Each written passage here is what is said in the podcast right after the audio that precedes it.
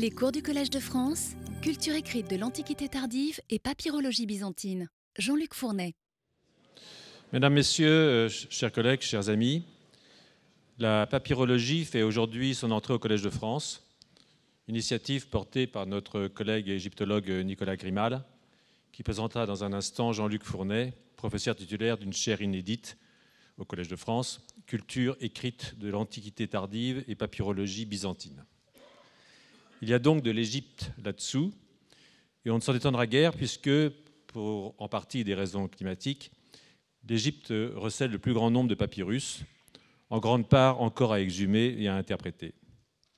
Encore que euh, l'éruption de la dipintologie, ou déchiffrement des écritures portées par les amphores ou dipinti, que nous devons aux travaux de Jean-Luc Fournet, pourra certainement élargir ce champ géographique.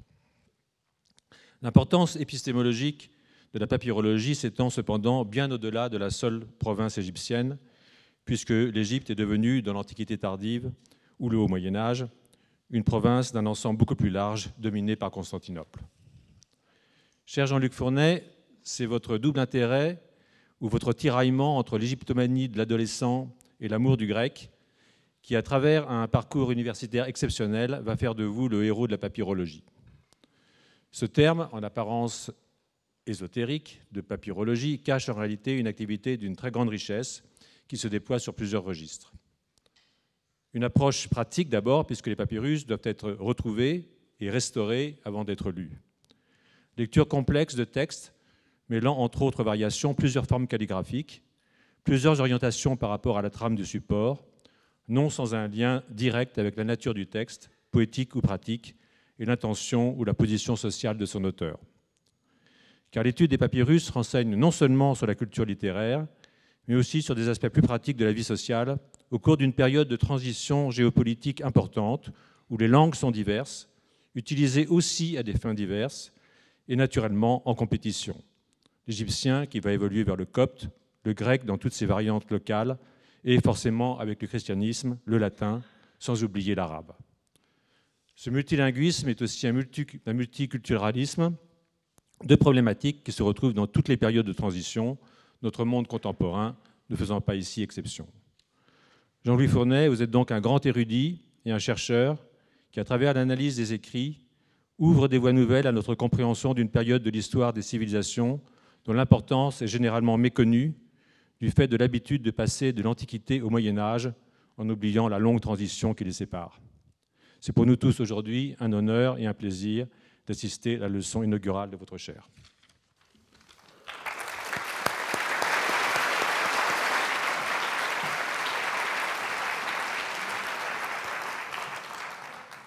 Mon pauvre Jean-Luc, c'est double peine. Après les mots prononcés par notre administrateur et selon une tradition qu'il a voulu inaugurer, la double peine frappe aussi le présentateur et je vais euh, en quelques mots dire ce qu'il a déjà fort bien dit. La papyrologie de l'Antiquité tardive couvre un millénaire d'histoire, de l'arrivée d'Alexandre en 332 avant Jésus-Christ à la conquête arabe en 642 après. Ce millénaire est à la fois celui de tous les devenirs possibles du monde antique et une mine de documents de toute nature, dont le volume est incomparablement plus important que celui des œuvres littéraires classiques qui nous sont parvenues. Le propre de la papyrologie de l'Antiquité tardive est justement d'avoir orienté différemment et renouvelé l'approche que nous avons de cette période, longtemps considérée comme une sorte d'obscurité moyenâgeuse, au cours de laquelle les monothéismes émergents auraient tenté au pire d'éradiquer au mieux d'oublier la culture classique dont notre propre histoire a fait depuis la Renaissance le modèle à suivre. Le parallèle avec le Moyen Âge occidental est d'autant plus pertinent que celui-ci n'est plus considéré aujourd'hui comme une période obscure, bien au contraire. Il en va de même de l'Antiquité tardive. La charnière de l'ère chrétienne est ainsi le terreau d'une sédimentation progressive de cultures et de langues, à laquelle la domination chrétienne va ajouter une nouvelle strate, rejetant nombre d'acquis antiques et constituant une littérature propre, comme le feront à leur tour, à peine quelques siècles plus tard, l'islam et l'arabisation. Ce qui nous apparaît ainsi aujourd'hui comme le résultat d'une évolution quasi linéaire n'a pas été sans recherches infructueuses ou constructions sans lendemain. Sur le plan religieux, l'Égypte des premiers temps de la chrétienté bouillonne d'une activité théologique intense, abritant aussi bien les grandes hérésies que le monachisme, développant en Moyenne Égypte des écoles de pensée vigoureuses, dont les textes de Nag Hammadi, entre autres, nous ont transmis de nombreux éléments. On comprend à les suivre l'extraordinaire creuset que furent non seulement l'Égypte, mais tout le Proche et le Moyen-Orient, dont toutes les cultures se repensent alors, de leur propre mouvement ou sous la contrainte, dans le cadre nouveau des monothéismes. Ce sont là les racines de ce Proche-Orient qui est dramatiquement ressurgi dans nos vies ces dernières années. Sur ce fond est né le projet d'une chaire consacrée à la culture écrite de l'Antiquité tardive et papyrologie byzantine, dont l'objectif est de renforcer durablement ses études à Paris et de les faire rayonner depuis le collège. Il fallait pour cela un porteur capable de couvrir un vaste champ historique de l'Antiquité tardive au Moyen Âge, mais aussi la discipline qui autorise de nouvelles synthèses et qui n'a jusqu'à présent, comme l'a souligné notre administrateur, jamais été représentée au collège, la papyrologie. La formation et la carrière de Jean-Luc Fournet le destinaient à un tel rôle. Normalien agrégé, ancien membre scientifique de l'Institut français d'archéologie orientale, directeur d'études à l'école pratique des hautes études, il s'est formé auprès des meilleurs maîtres dans les langues et les domaines indispensables pour mener à bien le projet ambitieux qui est le sien. Étudier l'interaction du monde classique et de l'Orient sur environ un millénaire dans une région du monde où se sont élaborées les sources de la culture moderne. Dans son abondante bibliographie, plus de 250 publications, dont sept ouvrages comme seul auteur, la linguistique et la paléographie tiennent le premier rang, c'est-à-dire tous les états de langue et d'écriture, du grec à l'arabe en passant entre autres par l'égyptien ancien et le démotique et le copte. Il sait aussi être homme de terrain, participant aux chantiers archéologiques avec autant de bonheur qu'aux entreprises scientifiques collectives dont il est bien souvent l'animateur. Ses compétences lui ont valu un renom qui dépasse depuis longtemps les frontières de notre pays et que les consultations internationales, devenues aujourd'hui pratiques communes au collège, ont largement confirmé, ainsi que des reconnaissances prestigieuses tant du CNRS, de l'Académie des inscriptions et belles-lettres, entre autres. Aussi à l'aise dans l'étude des empreintes du grec à l'égyptien que dans les papyrus médicaux, les fragments poétiques de Théodore, la quête de nouveaux fragments d'Échine, du pseudo-Isocrate, d'Homère, l'étude de la transmission de la culture grecque alexandrine, la géographie chrétienne ou les textes documentaires, il ouvre largement sa recherche, au-delà de la constitution de corpora ou de l'édition de textes, à la culture de l'écrit, c'est-à-dire à, l'étude de la paléographie de la diplomatique en tant que porteuse de sens et inscrite dans le contexte culturel et institutionnel de chaque période. La création de cette chaire vient à un moment où nous repensons et entreprenons de développer en un ensemble cohérent notre Institut des civilisations. Les études byzantines et la papyrologie doivent y conserver la place centrale qu'elles y occupent depuis de nombreuses années, dans une association fructueuse avec l'Institut de recherche d'histoire des textes, l'école pratique des hautes études et les diverses universités, mais aussi et surtout avec les chaires du Collège de France consacrées à l'islam, au monde de la Bible, de la Grèce et de Rome, à la syriologie et bien évidemment à l'égyptologie. Je dois dire pour euh, terminer que je suis particulièrement heureux d'accueillir ici comme collègue mon ancien chercheur du Caire après un magnifique parcours. Jean-Luc.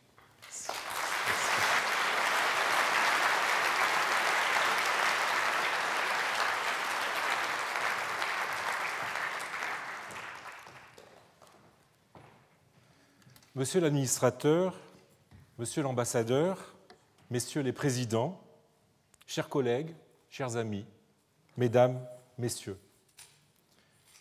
il m'arrive de me demander ce que serait notre connaissance de l'art italien de la Renaissance si nous n'avions pour en juger que les vies des plus excellents peintres, sculpteurs et architectes de Giorgio Vasari.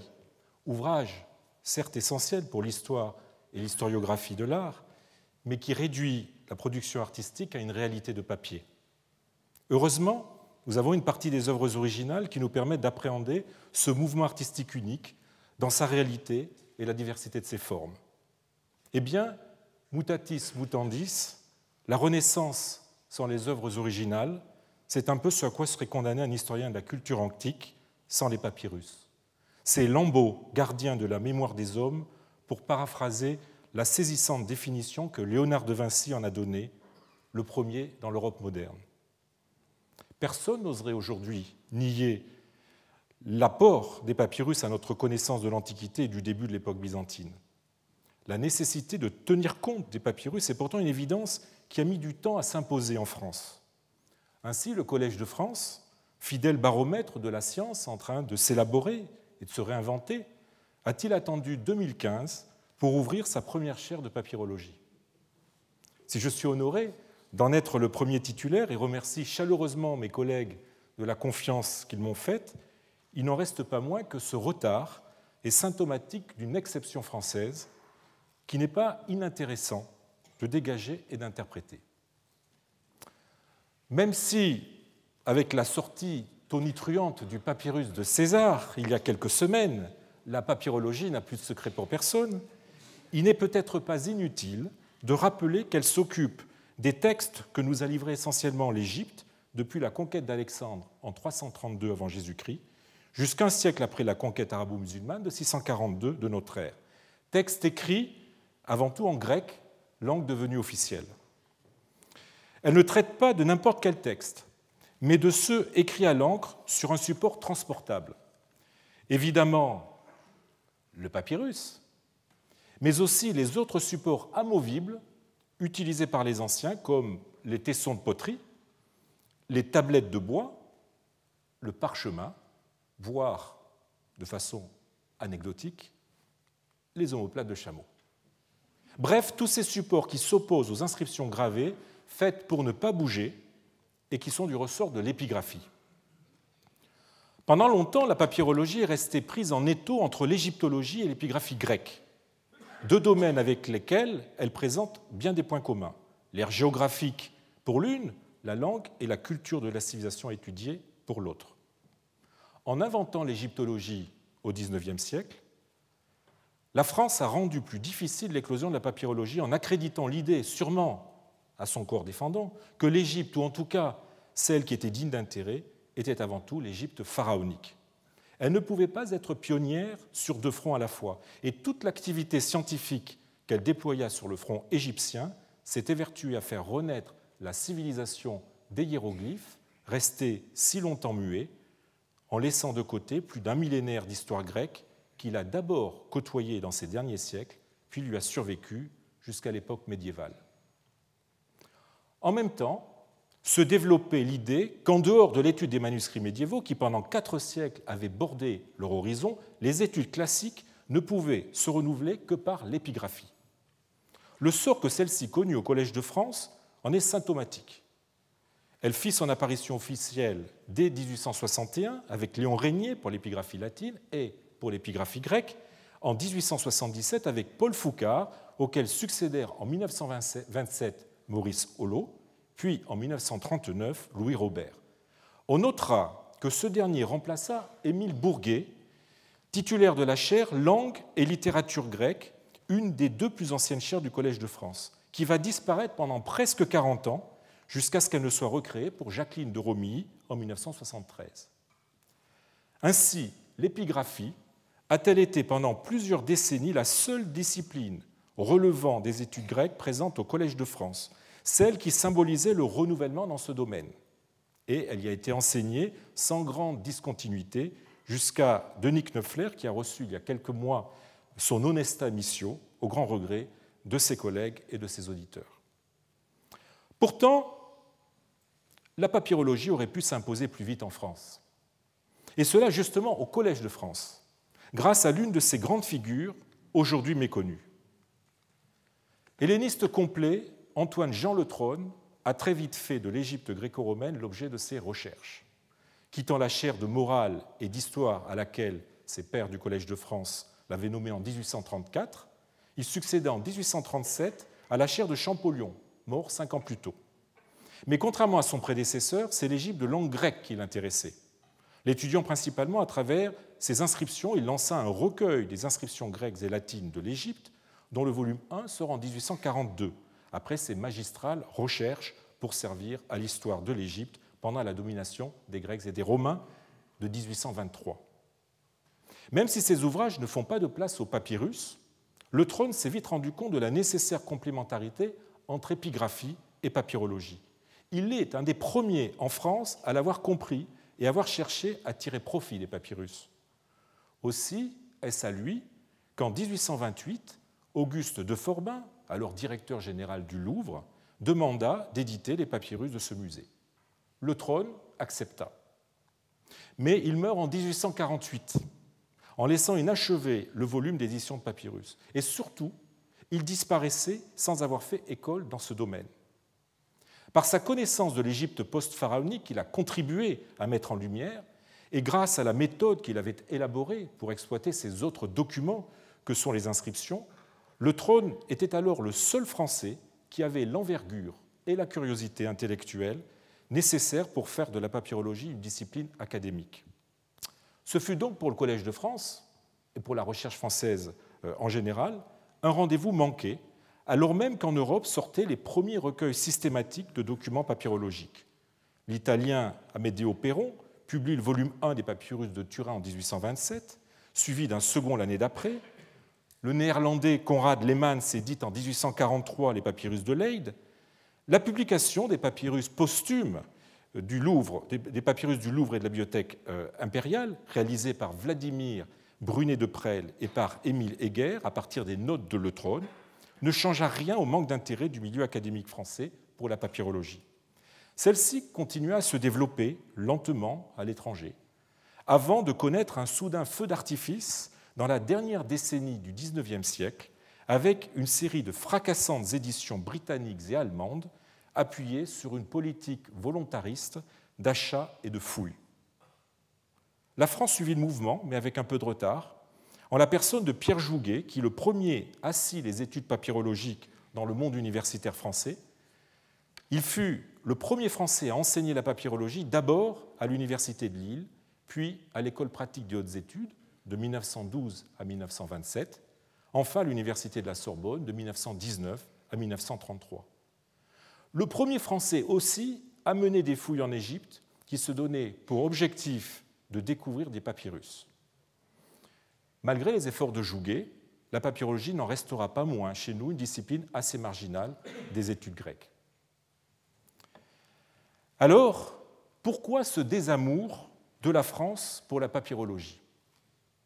Outre qu'elle a souffert, comme je l'ai dit, du développement de l'égyptologie, qui par sa retentissante nouveauté incarnait à elle seule les études sur l'Égypte, la papyrologie a pâti, me semble-t-il, au moment où elle commençait à se développer ailleurs, de la conjonction d'une propension de l'esprit français et d'une manifestation de l'histoire européenne. Elle a pu heurter en effet une des caractéristiques du génie français, le goût pour la forme, qui se traduit notamment dans le domaine de la langue par le purisme, le respect de la norme. Si les quelques papyrus littéraires publiés au XIXe siècle signalaient à l'attention du monde savant les potentialités des papyrus dans le domaine de la littérature grecque, il en allait autrement des documents qui constituent l'écrasante majorité des papyrus et qui, écrits par des gens de toute classe sociale, sans visée littéraire, à des époques éloignées des feux glorieux de l'hellénisme athénien, avaient de quoi dérouter les hellénistes en leur renvoyant une image déformée du grec auquel ils étaient accoutumés. Ils ne pouvaient que faire peur, ou pire, susciter l'indifférence ou le mépris. Écrits qu'ils sont par des obscurs, dans un grec truffé de fautes, contrevenant aux bonnes vieilles règles de l'atticisme qui reste, je le rappelle, la norme du thème grec et encore trop souvent l'alpha et l'oméga de l'enseignement de la langue grecque dans nos universités, du moins pour celles qui ont la chance encore d'enseigner le grec.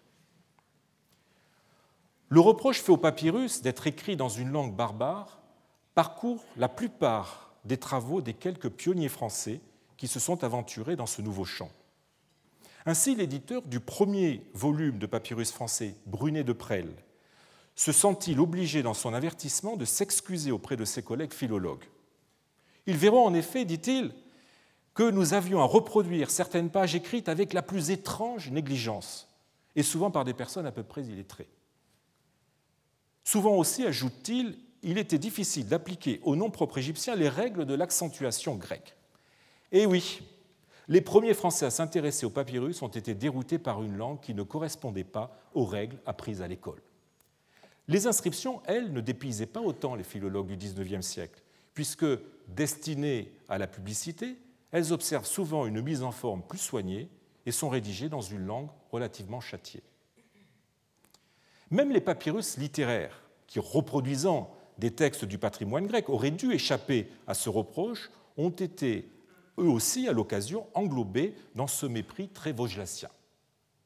Émile Heger, l'autre éditeur du premier volume de papyrus publié en France, dans une étude où il s'attache à montrer l'apport des papyrus d'Égypte, parle de la déception que produisirent finalement les premiers papyrus littéraires jamais exhumés à l'époque moderne, les papyrus philosophiques d'Herculanum. Tant de métaphysique et de subtilité, écrit-il, que ne relève jamais le moindre charme du langage. Tout est dit. S'il se dessine souvent derrière ces critiques l'opposition entre l'Orient barbare et l'hellénisme fondateur de la culture occidentale, j'aurai l'occasion d'y revenir, les préventions des philologues tiennent aussi et principalement à leur sensibilité linguistique de français adonnés depuis le XVIIe siècle au culte du bon usage et rompu aux vertus du monolinguisme érigé en modèle culturel. Ce n'est pas un hasard si les premières publications papyrologiques dans l'Europe du XIXe siècle sont dues à un Italien, Perron, un Néerlandais, Lemans, ou un Allemand, Buck, autrement dit à des savants appartenant à des nations où le multilinguisme et le multidialectalisme formaient à une certaine tolérance linguistique. Le désamour des philologues français au début du XIXe siècle pour la papyrologie pourrait bien aussi avoir eu des causes plus conjoncturelles. Les années 1820, qui voient l'émergence de la papyrologie sont marquées en France par le développement du philhellénisme entraîné par la guerre d'indépendance grecque. Nombreuses sont les personnalités françaises à s'être enrôlées intellectuellement et parfois même physiquement dans cette croisade pour les Grecs contre les Ottomans. Cette guerre eut des retombées idéologiques fortes en conférant une dimension ethnique à la notion d'hellénisme. Alors que celui-ci englobait auparavant les ressortissants de l'ancien empire grec, qui étaient loin d'être tous hellénophones, il devient désormais de plus en plus l'apanage des habitants de la Grèce proprement dite, de langue grecque.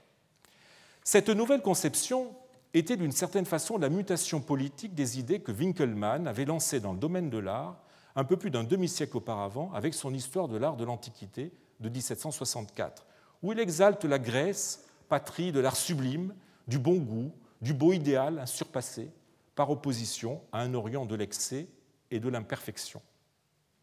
Cette polarité se double à la faveur de la guerre d'indépendance d'une résonance religieuse, le christianisme d'un côté contre l'islam de l'autre. En bref, ce conflit cristallise une opposition irréductible entre Occident et Orient et rompt avec une longue tradition d'orientalophilie qui avait jusque-là prévalu dans les milieux intellectuels. Or, nos papyrus documentent un hellénisme oriental. Cette origine a pendant longtemps fait peser sur eux le soupçon qu'ils étaient le produit d'un hellénisme barbarisé, contaminé par l'Orient perverti par son multiculturalisme. Cette prévention qui pèsera lourd sur la destinée de la papyrologie en France parcourt insidieusement maints travaux pendant encore une partie du XXe siècle. Et, oserais-je dire, quitte à me faire taxer de paranoïaque, jusqu'à aujourd'hui. J'en veux pour preuve une lettre récemment publiée que Paul Perdrizet écrivit à Franz Cumont, en 1919 où il évoque le congrès d'archéologie classique qui s'était tenu dix ans plus tôt au Caire.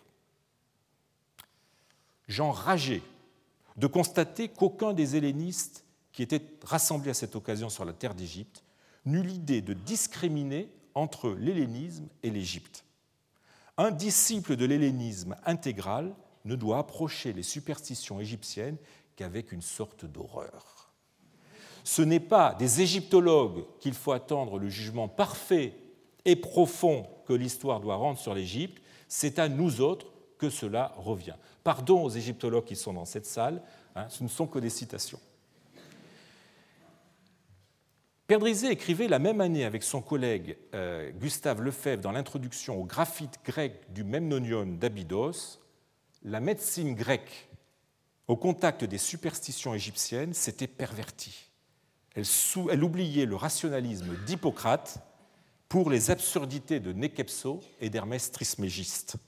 Ah, qui dira les torts de l'Égypte et les maladies qu'elle a passées à l'hellénisme? Ces formules, qui font maintenant sourire, posent le problème plus fondamental de la représentativité de la, documentation grecque d'Égypte. Car pour que les papyrus soient considérés comme indispensables à notre connaissance de l'hellénisme antique et byzantin, postulat que j'ai posé au début de cette leçon, encore faut-il qu'ils soient représentatifs de la culture qu'ils sont censés documenter. Ce n'est pas parce que les quelques 70 000 papyrus d'Égypte viennent compenser pour une part la disparition de ceux qu'ont produits les régions moins périphériques de l'Empire romain ou byzantin, comme Rome ou Constantinople, et dont les conditions climatiques n'ont pas permis la conservation, que les données qu'ils livrent sont nécessairement généralisables à l'ensemble des territoires de ces empires. On s'est en effet depuis longtemps demandé si l'Égypte n'était pas une exception institutionnelle, économique ou culturelle dans le monde gréco-romain. Même sans conclure de façon aussi extrême, on doit s'attendre à, ce que se soient développés des particularismes locaux induits par le substrat égyptien et par les réalités géographiques tout à fait spécifiques, les fameuses crues du Nil qui façonnent le paysage et conditionnent son agriculture. Quelle est la part du particulier par rapport au généralisable? Comment même distinguer l'un de l'autre? Peut-on suivre Ernest Babelon lorsqu'il disait dans son allocution du Congrès d'archéologie classique de Caire de 1909, dont j'ai parlé plus haut, ce n'est pourtant pas l'Égypte égyptisante que nous sommes venus admirer et glorifier, comme l'a fait à la suite de l'expédition d'Égypte le XIXe siècle tout entier. Nous sommes venus pour contempler la parure classique de littérature, de poésie et d'art dont les Grecs et les Romains avait orné la vallée du Nil et que celle-ci a précieusement gardé comme l'aïeul conserve avec tendresse les cadeaux de ses petits-enfants. C'est pourtant dans ces interrogations que se joue le statut de la papyrologie en tant que science de l'Antiquité.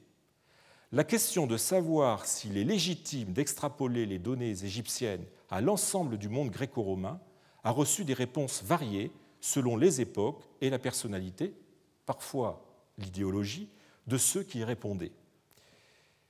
La tendance actuelle serait même à minimiser les particularismes égyptiens.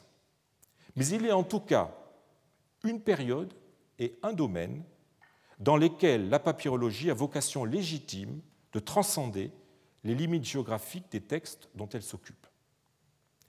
La période est celle de l'Antiquité tardive. L'Égypte est alors mieux que jamais intégrée au reste de l'Empire. D'un point de vue administratif, cette intégration inauguré avec le rattachement de l'Égypte à l'Empire romain en 30 avant Jésus-Christ, s'est accéléré avec les réformes de Dioclétien et du fait de la position désormais exclusive du droit romain qui a laminé les droits locaux.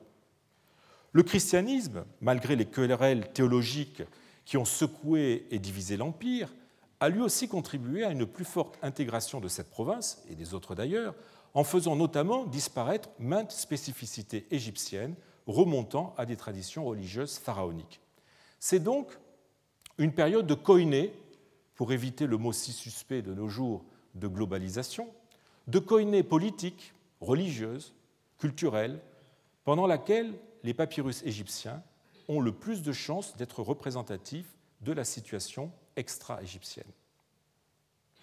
L'intérêt des papyrus est d'ailleurs moins de confirmer ou compléter nos connaissances qui, dans le domaine institutionnel, s'appuie avant tout sur les inscriptions et les sources législatives, que de montrer la mise en pratique des normes connues par ces textes, ce que seuls les papyrus d'Égypte sont à même de faire, puisqu'une documentation de même nature n'apparaîtra pas à Byzance avant le XIe siècle, et encore s'y restreint-elle à des milieux exclusivement monastiques. S'il y a souvent coïncidence ou rencontre, n'en apparaissent pas moins de nombreux décalages qui font tout l'intérêt de cette forme de documentation. La papyrologie pourrait même être définie comme l'art des décalages, ou l'art d'interpréter les décalages. Décalages entre normes et pratiques, entre centre et périphérie, entre innovation et continuité de la tradition. Ces décalages, s'ils existent dans toute société, ne sont documentés que par des sources de nature plus éphémères et à visée personnelle, comme les documents de la pratique. Il peut s'agir de décalage chronologique, par exemple, entre la promulgation d'une loi et son application, ou, ce qui est beaucoup plus intéressant, d'aménagement ou de contournement de la loi au nom de coutumes, d'habitudes ou d'intérêts contraires. Le papyrologue est appelé à nuancer ce que les sources législatives ou épigraphiques peuvent avoir de trop normatif, injonctif ou théorique pour se faire homme du terrain, anthropologue des pratiques sociales. Ce n'est pas l'homme tel qu'il veut se montrer, qu'il sonde, mais l'homme tel qu'il est. Les décalages ne s'observent pas simplement dans ce que nous disent les papyrus, mais aussi dans la façon dont ils nous le disent. Autrement dit, dans leur forme et dans leur langue. Le papyrologue doit sans cesse traquer les discordances qui existent entre la chose dite et la réalité. Il doit par exemple savoir éclairer sous son vrai jour tel contrat de vente qui masque un prêt, tel contrat de location qui dissimule une vente ou une donation. Les mots utilisés aussi peuvent être traîtres, et on doit sans cesse éviter de tomber dans le piège de l'acception naturelle. Ainsi, grâce au volume et à la répétitivité de la documentation, a-t-on pu déjouer le sens premier des expressions comme apator, littéralement sans père, qui ne désigne pas un orphelin, mais l'enfant d'un soldat né euh, pendant son service ou la mention perse de la descendance qui n'a rien à voir avec une origine perse, mais qui devient une pure fiction juridique appliquée dans les contrats de prêt à toute personne contractant une dette.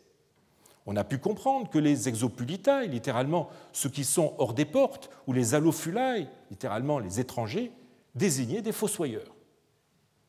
Je me suis récemment aperçu, en comparant des inventaires d'églises sur papyrus et des récits géographiques coptes et arabes, que le mot banal trapeza la table, d'où la table d'autel, avait pris à l'époque tardive le sens de patène.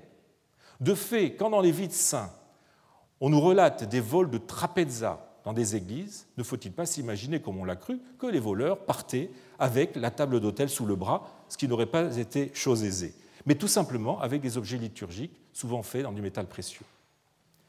Nombre de termes de l'administration de la fiscalité ont également acquis des sens difficiles à déduire de leur étymologie ou de leur sens traditionnel. Aussi, est-ce une grande leçon de la papyrologie que d'inviter toujours à se défier des sens obvis et à refuser a priori de prendre les mots au pied de la lettre. Les papyrus font plus qu'offrir un point de vue différent par rapport aux autres sources en corrigeant la perspective ou en rétablissant une information, que celle-ci ne peuvent ou ne doivent dire, ils apportent aussi leur lot de nouveautés. Que ce soit des œuvres inconnues transmises par les seuls papyrus, que ce soit des faits nouveaux révélés par tel document ou des mots ou expressions qui n'étaient jusqu'ici pas attestés par les autres sources. En cela, le papyrologue a toujours du nouveau à apporter, comme j'essaierai de le montrer dans mon enseignement en mettant à profit les nombreux inédits que j'ai pu rassembler ces dernières années, et ceux que j'espère encore découvrir dans le futur, ou ce qui équivaut à les redécouvrir en revisitant des papyrus mal lus, mal compris, ou auxquels on peut raccorder de nouveaux fragments provenant d'autres collections qui en changent le sens, comme par exemple cette plainte que j'ai pu reconstituer à partir de trois papyrus qui se trouvent euh, dans la collection de Florence et de Londres. Et vous avez là euh, un bel exemple de la dimension ludique de la papyrologie, les joies du puzzle auxquelles nous aimons beaucoup euh, nous a donné. Cette complémentarité des papyrus par rapport aux autres sources de l'historien ou du philologue est particulièrement efficiente, je l'ai dit, pour la période de la fin de l'Antiquité et du début de l'époque byzantine. C'est pourtant une époque qui a été longtemps négligée, sinon par l'école viennoise, du fait d'une très riche collection de papyrus d'époque byzantine et arabe, et par l'école française. Cette dernière a eu beau mettre du temps à comprendre tout l'intérêt des papyrus, elle a su rattraper son retard et se distinguer dans le domaine de la papyrologie byzantine grâce à trois figures à qui je me plais à rendre hommage ce soir. Jean Maspero, dont l'édition des papyrus grecs d'époque byzantine du musée du Caire, en 1911-1916, a ouvert la voie et dont l'œuvre aurait été plus marquante encore s'il n'était mort dans les tranchées à l'âge de 29 ans. Roger Raymondon, qui par son enseignement à l'école pratique des hautes études a fait école non seulement en France, mais aussi à l'étranger. Enfin, son élève, mon maître, Jean Gascou, sans qui je ne serais pas ce soir devant vous, et qui, par la densité de sa réflexion et l'originalité de son questionnement, a porté la discipline à un degré de maturité qui fait honneur à la recherche française. La papyrologie byzantine française n'aurait d'ailleurs probablement pas pu se développer sans l'appui des grands byzantinistes français qui ont su très tôt deviner les potentialités des papyrus pour leur domaine. Charles Dill a orienté Germaine Rouillard dans la voie de la papyrologie en dirigeant sa thèse sur l'administration civile de l'Égypte byzantine publiée en 1928. Plus tard, Paul Lemerle, professeur au Collège de France, qui se forma lui-même à la papyrologie à l'école pratique de hautes études et dont l'intérêt pour les papyrus est démontré entre autres par le fait qu'il inaugura euh, sa nouvelle collection traitée d'études byzantines avec euh, l'ouvrage d'André Bataille sur les papyrus en 1955. Enfin, son successeur au Collège de France, Gilbert Dagron, qui favorisa le développement des études papyrologiques dans l'équipe qu'il dirigeait, le Centre d'histoire et civilisation de Byzance, euh, où j'ai été nommé à mon entrée au CNRS. Je souhaite ce soir rendre hommage à ce maître qui nous a quittés cet été, en lui dédiant cette leçon inaugurale, modeste témoignage de ma reconnaissance pour sa bienveillance et de mon admiration pour son œuvre si marquante que le monde des études byzantines se sent aujourd'hui bien orphelin. Il faut malgré tout reconnaître que pendant longtemps, la papyrologie byzantine a souffert des préjugés qui entouraient le bas empire, terme qu'on n'ose plus aujourd'hui utiliser au nom du linguistiquement correct. Préjugés au nom desquels cette période était stigmatisée comme décadente et annonciatrice des siècles obscurs du Moyen Âge. On en est revenu depuis plus d'une quarantaine d'années. L'engouement pour ce qui est appelé maintenant l'Antiquité tardive ne cesse de se développer si on en juge par la bibliographie de plus en plus pléthorique. La sensibilité aiguë de notre époque pour les phénomènes de transition, les périodes de mutation, n'est pas pour rien dans la faveur que connaît l'Antiquité tardive. C'est en effet pendant celle-ci que s'est jouée, entre autres, la survivance de la culture grecque, à la suite de choix qui ont été faits parmi les œuvres du patrimoine littéraire, que s'est développé un nouveau rapport à la culture écrite, qu'ont été adoptées ou élaborées de nouvelles modalités de lecture ou d'écriture, avec le codex et plus tard la minuscule, qui ont profondément marqué la transmission des textes et plus largement la culture de l'écrit jusqu'à nos jours. C'est enfin une période pour laquelle on dispose encore de sources à la fois abondantes et pour une part toujours inédites ou mal étudiées, contrairement aux périodes précédentes. Ce regain d'intérêt a bien sûr considérablement dynamisé la papyrologie byzantine, qui a vu depuis 30 ans l'émergence d'une nouvelle génération. Les découvertes ou les publications récentes de papyrus provenant d'autres pays, du Proche et Moyen-Orient, du désert de Judée, de Massada, de Petra, du Moyen-Euphrate, en désenclavant la papyrologie de l'ère égyptienne, en font une discipline sans cesse plus large et utile pour l'historien de la fin de l'Antiquité et de Byzance. Tout cela s'est traduit par une augmentation sans précédent de l'activité éditoriale pratiquée par un nombre toujours croissant de jeunes papyrologues.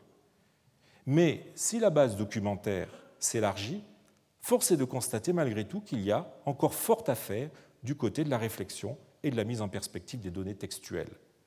Des domaines aussi fondamentaux que les institutions et la pratique judiciaire, par exemple, sont encore en friche. Les synthèses s'arrêtent à Dioclétien. C'est un sujet que je compte mettre au programme de mes cours ces prochaines années. Il en va de même de la culture écrite, qui mérite d'être davantage étudiée et surtout étudiée autrement.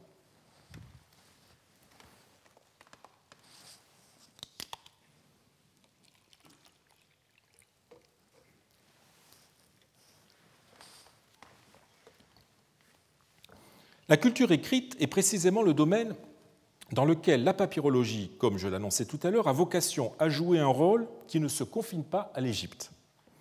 Et encore n'est-elle pas étudiée de la même façon selon le type de papyrus auquel on a affaire. Il est en effet usuel de classer les sources papyrologiques en deux catégories. Les papyrus littéraires, qui sont les livres de l'Antiquité, actuellement environ 10 000 unités éditées, et les papyrus documentaires, qui sont les textes de la vie de tous les jours, aussi bien publics que privés, quelques 60 000 unités connues.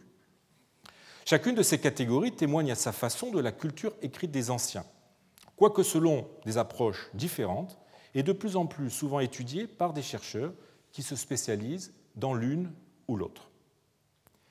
C'est dans le champ de la papyrologie littéraire que les attentes des historiens de la culture sont a priori les plus fortes. On sait en effet combien notre connaissance de la littérature classique a été renouvelée par la découverte, dès la fin du XIXe siècle, de papyrus contenant des œuvres que la tradition manuscrite byzantine n'avait pas conservées. Que saurait-on de Ménandre, de Bakilide, d'Hérondas, de telles tragédies de Sophocle ou d'Euripide sans les papyrus littéraires? Ces dernières années ont encore apporté leur lot de découvertes retentissantes avec la résurrection des livres 1 et 2 de la physique du philosophe présocratique Empédocle, des épigrammes du poète hellénistique Posédipe de Péla, d'une partie de la géographie d'Artémidore d'Éphèse ou d'un texte qui en dérive, illustré d'une carte géographique la plus ancienne connue sur un papyrus, et rouleau qui servit plus tard de cahier de dessin dans une officine d'artistes, comme vous pouvez le voir avec les dessins qui se trouvent complètement à gauche. Un codex d'épigrammes, dont une partie euh, est de l'Alexandrin Paladas, enfin deux poèmes de Sappho, connus depuis peu sous le nom de The New Sappho. J'arrête là la liste, euh, cette liste volontairement sélective, car chaque volume de papyrus apporte son lot de nouveautés. C'est en effet l'aspect peut-être le plus connu, l'apport le plus incontestable de cette discipline aux yeux d'un plus large public. C'est aussi le plus aléatoire, puisque soumis au hasard des découvertes sur le terrain ou dans les collections. Mais un papyrus littéraire ne parle pas que par son contenu. Il se livre aussi par la forme qui est la sienne.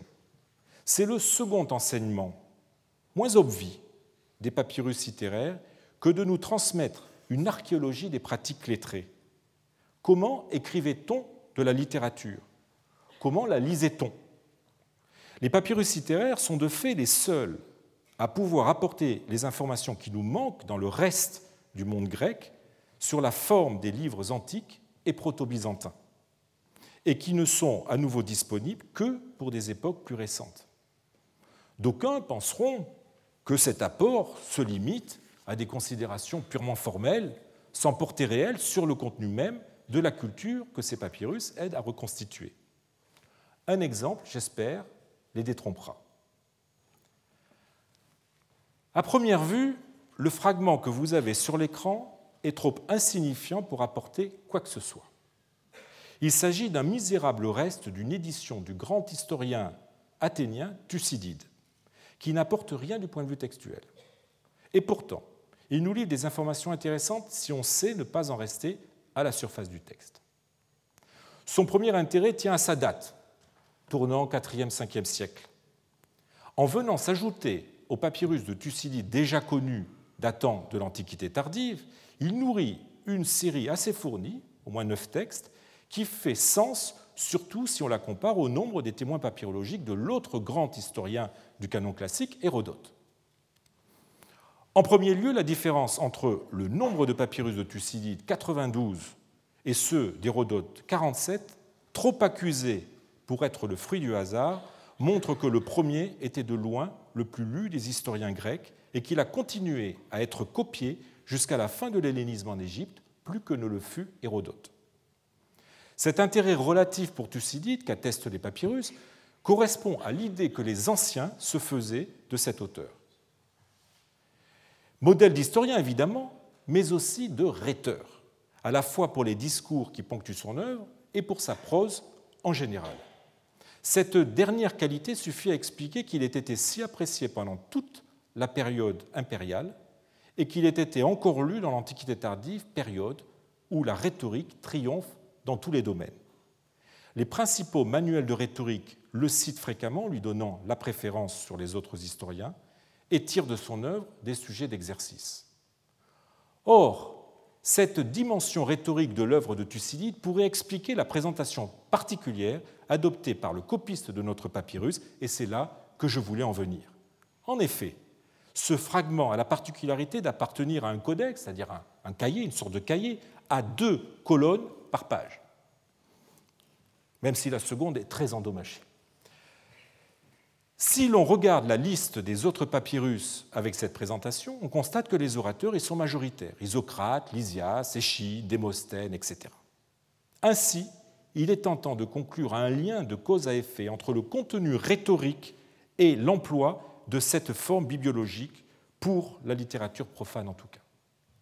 Par voie de conséquence, le recours à cette forme pour Thucydide, qui n'est pas un hasard, puisque la liste nous en donne deux autres exemples, nous en dit long sur la conception que les anciens ont pu se faire de son œuvre, c'est-à-dire la dimension avant tout rhétorique qu'on lui prêtait. Pourquoi telle forme était-elle associée à tel type de littérature? Il y a là un champ d'étude tout à fait nouveau où la psychologie cognitive aurait sa part à jouer. On voit en tout cas combien la forme d'un livre peut refléter à elle seule la conception que les gens de l'époque se faisaient de l'auteur qu'il contenait. Autrement dit, combien la bibliologie, loin d'être une donnée contingente, peut être la traduction matérielle de faits culturels. Ce type d'approche mériterait d'être plus systématisé dans les études papyrologiques. Les papyrus documentaires ont eux aussi leur mot à dire dans le domaine de la culture écrite, même s'ils sont beaucoup moins exploités à cet égard. Les informations qu'ils livrent sur la langue grecque ont certes depuis longtemps retenu l'attention des philologues. On a pourtant voulu frapper le grec des papyrus du sceau du particularisme en le désignant sous l'expression plus commode qu'exacte de grec d'Égypte. Certes, on ne peut nier qu'il ne recèle quelques spécificités tenant à la fois au substrat indigène qui génère des interférences et aux réalités propres au pays, et de ce point de vue, il est un excellent champ d'observation de l'adaptation d'une langue exogène à un milieu donné sur plus d'un millénaire. Et ce sera euh, un des thèmes de mes premiers cours sur le multilinguisme. Mais si le grec des papyrus offre des particularités par rapport aux sources grecques non papyrologiques, c'est-à-dire épigraphiques et littéraires, c'est avant tout parce que le papyrus est le support de textes qui, inscrits dans l'urgence de la vie quotidienne, n'étaient pas nécessairement destinés à la publicité ou à la postérité. Leur langue est tantôt celle parlée dans des milieux fort divers, tantôt celle de bureaux administratifs, et ils roulent principalement sur des sujets concrets. Les papyrus sont donc un bon observatoire du grec vulgaire, au sens étymologique du terme, et technique, que les autres sources documentent moins bien. Enfin, contrairement aux inscriptions et aux textes littéraires, ils émanent de tous les milieux et n'ont fait l'objet d'aucune sélection, si ce n'est celle des ravages du temps. Aussi, malgré ces spécificités, le grec des papyrus peut-il être considéré comme s'inscrivant en syntonie avec les autres régions hellénophones dans la dynamique générale que connaît la langue grecque entre la fin de l'époque classique et la période moderne. Et de ce fait, il nous apporte un éclairage complémentaire sur le grec usité dans le reste du monde grec en comblant les nombreuses lacunes de la connaissance que nous en avons. Les documents contribuent à notre connaissance de la culture écrite aussi évidemment par leurs écritures et leur style graphique qui tiennent à la fois au profil des individus qui écrivent, aux traditions des bureaux administratifs locaux et de plus en plus souvent, durant l'Antiquité tardive, à la nature du contenu textuel. La recherche dans ce domaine en est encore assez balbutiement. Et pourtant, elle est d'une importance considérable pour reconstituer la physionomie concrète de l'écrit quotidien, pas seulement en Égypte, mais dans le reste de l'Empire d'Orient. Par exemple, la lettre genre très pratiqué et prisé durant l'Antiquité tardive, a suscité de nombreux recueils d'auteurs célèbres, de Libanios à Procope, euh, en passant par Synésios ou Théodore de Cire. Mais les manuscrits qui nous les ont transmis en ont altéré la forme originale. Seuls les papyrus permettent une archéologie de la lettre qui met en évidence les décalages, toujours cet art du décalage, pouvant parfois exister entre des documents originaux et des textes entrés dans le patrimoine littéraire au prix de quelques aménagements. Cette archéologie est d'autant plus importante qu'elle aboutit en fin de compte à montrer en quoi la forme des écrits antiques est conditionnée par les options culturelles de la société qui les produit. Élargie à d'autres aspects formels comme la diplomatique, le lexique et la phraséologie, cette démarche consiste à prendre le document comme champ d'investigation pour une histoire de la culture grecque d'époque proto-byzantine. Un exemple concret en montrera, j'espère, tout ce qu'elle peut avoir de fructueux et les lumières que les papyrus peuvent jeter sur d'autres types de sources. Le rhéteur Procope de Gaza écrit au début du VIe siècle à un de ses anciens élèves, Jérôme, exerçant momentanément en Égypte, une lettre où il tente de se défendre avec toute l'ironie dont il était capable des critiques que son correspondant lui a faites dans une lettre précédente. Je la lis. De quelles accusations tu nous gratifies, nous, l'arrogant, trop sophiste et maladivement prétentieux? Et je ne saurais dire tous les reproches que tu as accumulés à notre rencontre, comme si tu cherchais depuis longtemps l'occasion de t'exciter la langue contre nous. Du coup, tu n'as même pas saisi un juste prétexte pour étaler toutes les critiques que tu gardais à mon insu cachées depuis longtemps. Qu'y a-t-il, dis-moi, d'extraordinaire à ce que, en t'écrivant, je commence ma lettre par Procope à Jérôme, salut Qu'il s'agisse d'une ancienne règle, je pense que toi aussi sans doute tu le reconnaîtras. Il ne faut en rien, dis-tu, sortir de l'usage en vigueur aujourd'hui. Dans ce cas, accuse qui voudrait réformer le relâchement qui prévaut de nos jours pour revenir à la noble fierté antique. Pourtant, de ton côté, ayant appris la mollesse égyptienne, tu t'es dépouillé des mœurs de tes ancêtres, toi qui décrètes l'observance des usages, même hors de propos. Tout ce texte pourrait paraître bien abscon si l'on ne le replaçait dans le contexte de l'épistolographie de la période telle que nous la documentent précisément les papyrus d'Égypte. Jérôme a reproché à Procope d'avoir eu recours, dans une de ses précédentes lettres, à l'ancienne formule introductive un tel à un tel salut, et par là d'avoir placé son nom avant celui de son destinataire, contrairement à l'usage qui s'était imposé dans les correspondances privées depuis le IVe siècle, à la faveur d'une évolution de la sensibilité des rapports entre individus, selon lequel on écrit à un tel de la part d'un tel salut. Si Procope contre-attaque en accusant Jérôme d'être gagné par la mollesse égyptienne, ce n'est pas qu'il y aurait une différence de formulaire entre les lettres d'Égypte et celles de Gaza. L'ensemble du texte le montre bien, c'est une question de principe. On doit respecter les usages des anciens Grecs qui, quelles que soient les relations hiérarchiques qu'ils pouvaient avoir avec leurs correspondants, commençaient leurs lettres par la dite formule canonique où le nom de l'expéditeur était placé mécaniquement en premier. Ce qui passait aux yeux de Jérôme pour de l'arrogance n'est en fait que du conservatisme. Ce jeu subtil de reproches sur une formule si anodine aurait été difficilement perceptible par le lecteur moderne sans les milliers de lettres originales préservées par les sables d'Égypte, alors même que celles de Procope, comme des autres écrivains dont les correspondances ont été conservées par la tradition médiévale, n'ont plus leur formule introductive originale. L'exemple montre de surcroît combien le formulaire d'un document comme la lettre, même dans ce qu'il a de plus figé, est le miroir des mentalités, des conceptions qu'une société se fait de la sociabilité et de ses formes d'expression écrite. Une conséquence méthodologique découle de ce que je viens de dire. Nous devons faire tomber une fois pour toutes les barrières qui clivent la papyrologie depuis des décennies en la scindant en deux disciplines de plus en plus hermétiques l'une à l'autre. D'un côté, la papyrologie littéraire, qui est ressortie à la philologie, la littérature, de l'autre, la papyrologie documentaire, qui est le domaine des historiens. L'hyper-spécialisation, partout galopante, n'a fait que renforcer le fossé qui sépare les deux, au point que peu nombreux sont maintenant les papyrologues capables ou désireux de s'intéresser aux deux.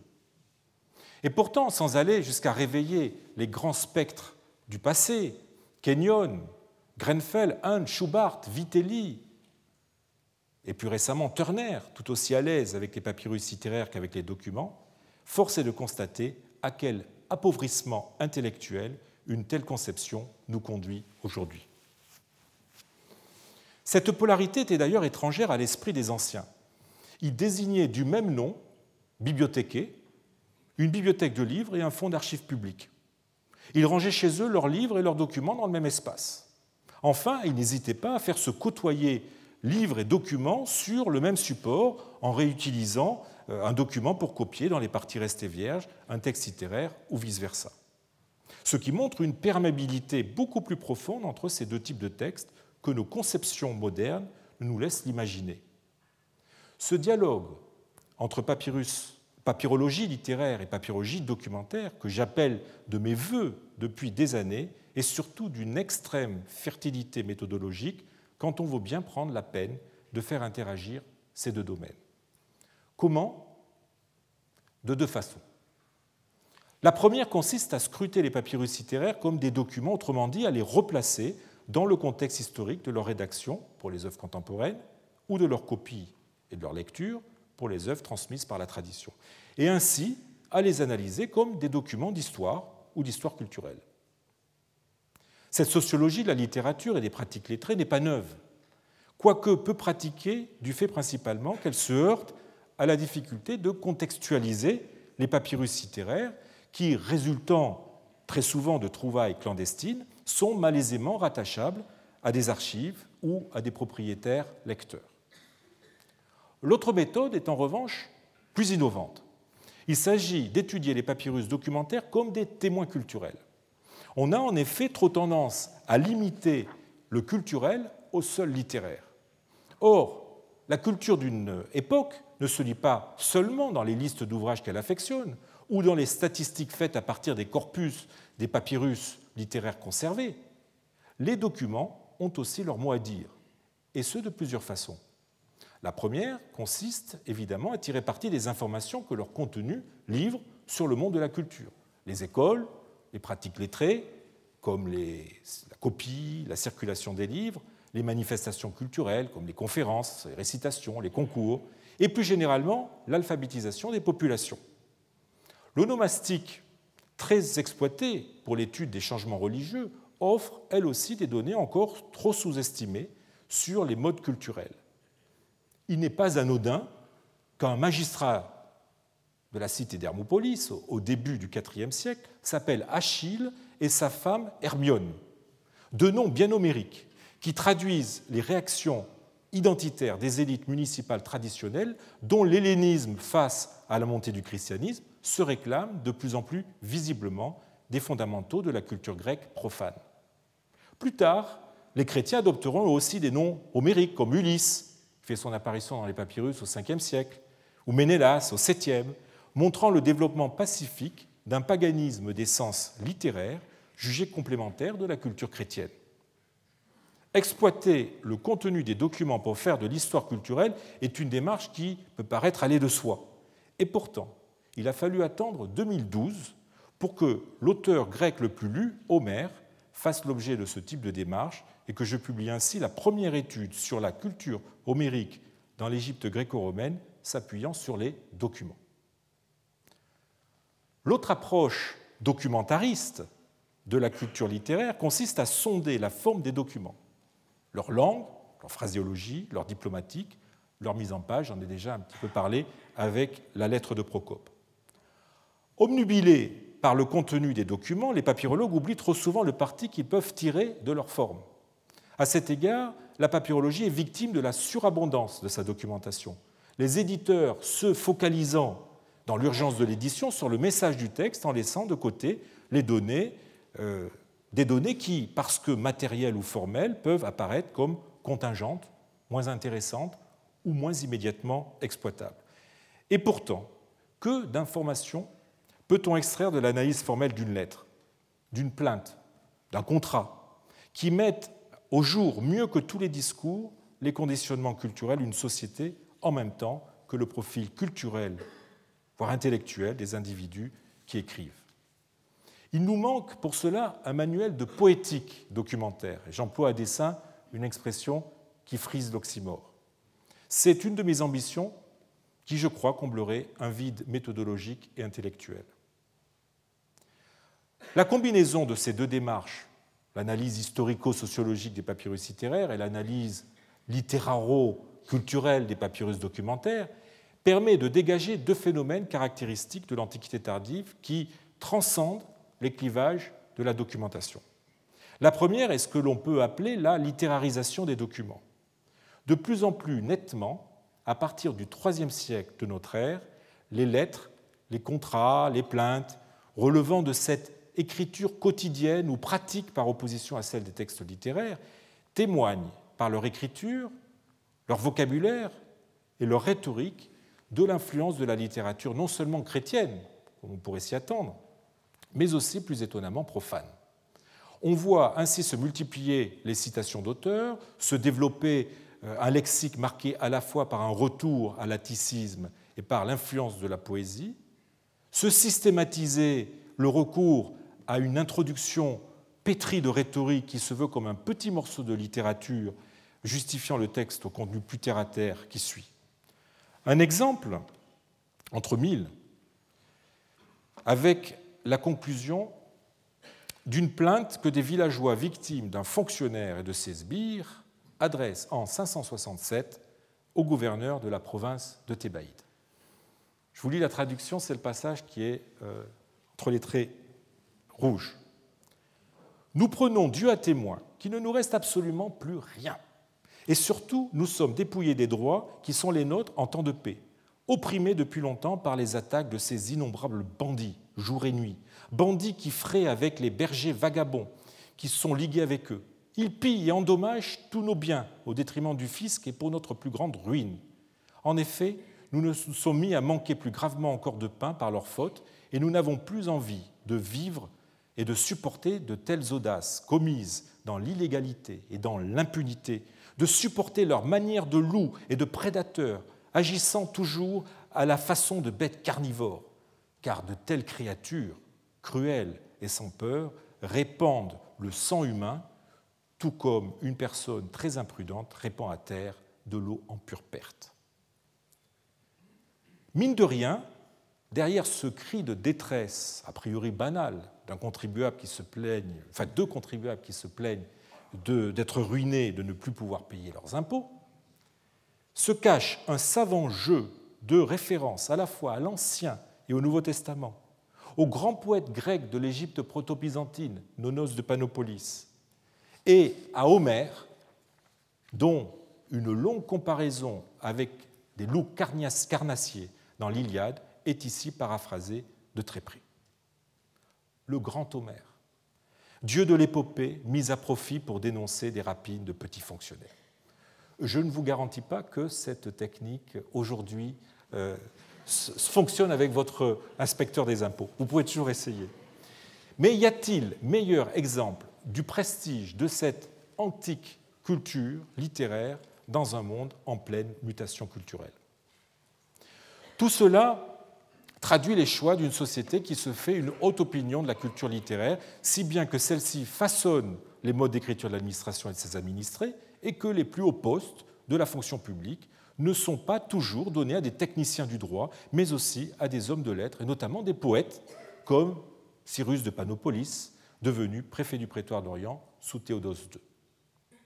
Cette influence de la littérature sur le domaine du document ne s'opère pas à sens unique les sources papyrologiques nous donnent à voir un phénomène inverse que j'appellerai, pour faire pendant à l'expression que j'ai employée tout à l'heure, et en vous priant pour m'excuser pour ces vilains néologismes, la documentarisation de la littérature. Dans certains milieux tout au moins, le patrimoine littéraire se voit en effet conférer une fonction pratique. Loin d'avoir pour finalité ou pour seule finalité de susciter et d'entretenir le plaisir de la lecture envisagés comme un acte gratuit, certains auteurs deviennent des manuels pratiques d'éloquence ou de rédaction documents.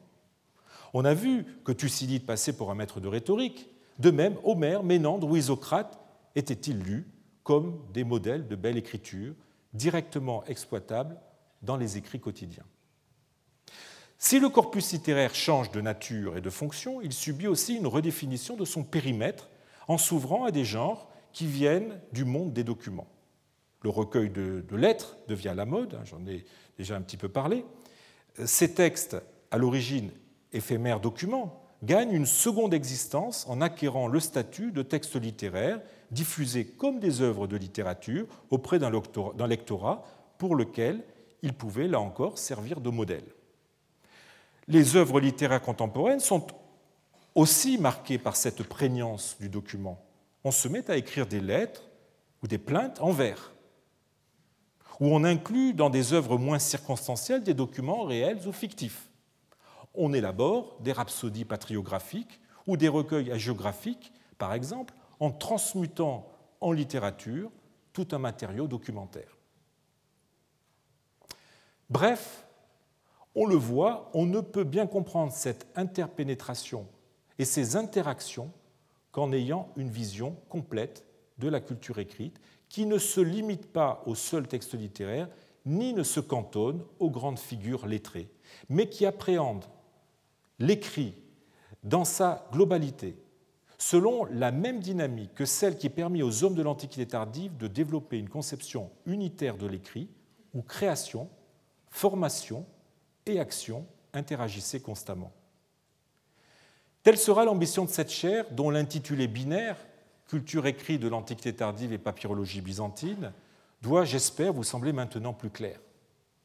Tel sera aussi le défi de mes cours, qui, en s'appuyant sur des inédits, tenteront sans cesse de réconcilier les deux grands domaines de la papyrologie et à travers eux l'histoire et la philologie, qui, faut-il le rappeler, doivent sans cesse dialoguer pour une compréhension moins biaisée et plus riche de leur objet, et qui, plus que jamais, ont besoin de se soutenir mutuellement pour survivre et continuer à nous aider, en aiguisant notre esprit critique et notre lucidité, à recoudre les lambeaux des mémoires passées et à être ainsi le moins possible victime de nos illusions ou pire, de celles des autres.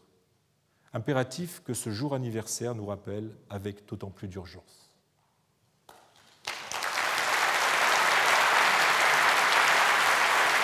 Retrouvez tous les contenus du Collège de France sur www.colège-2-france.fr.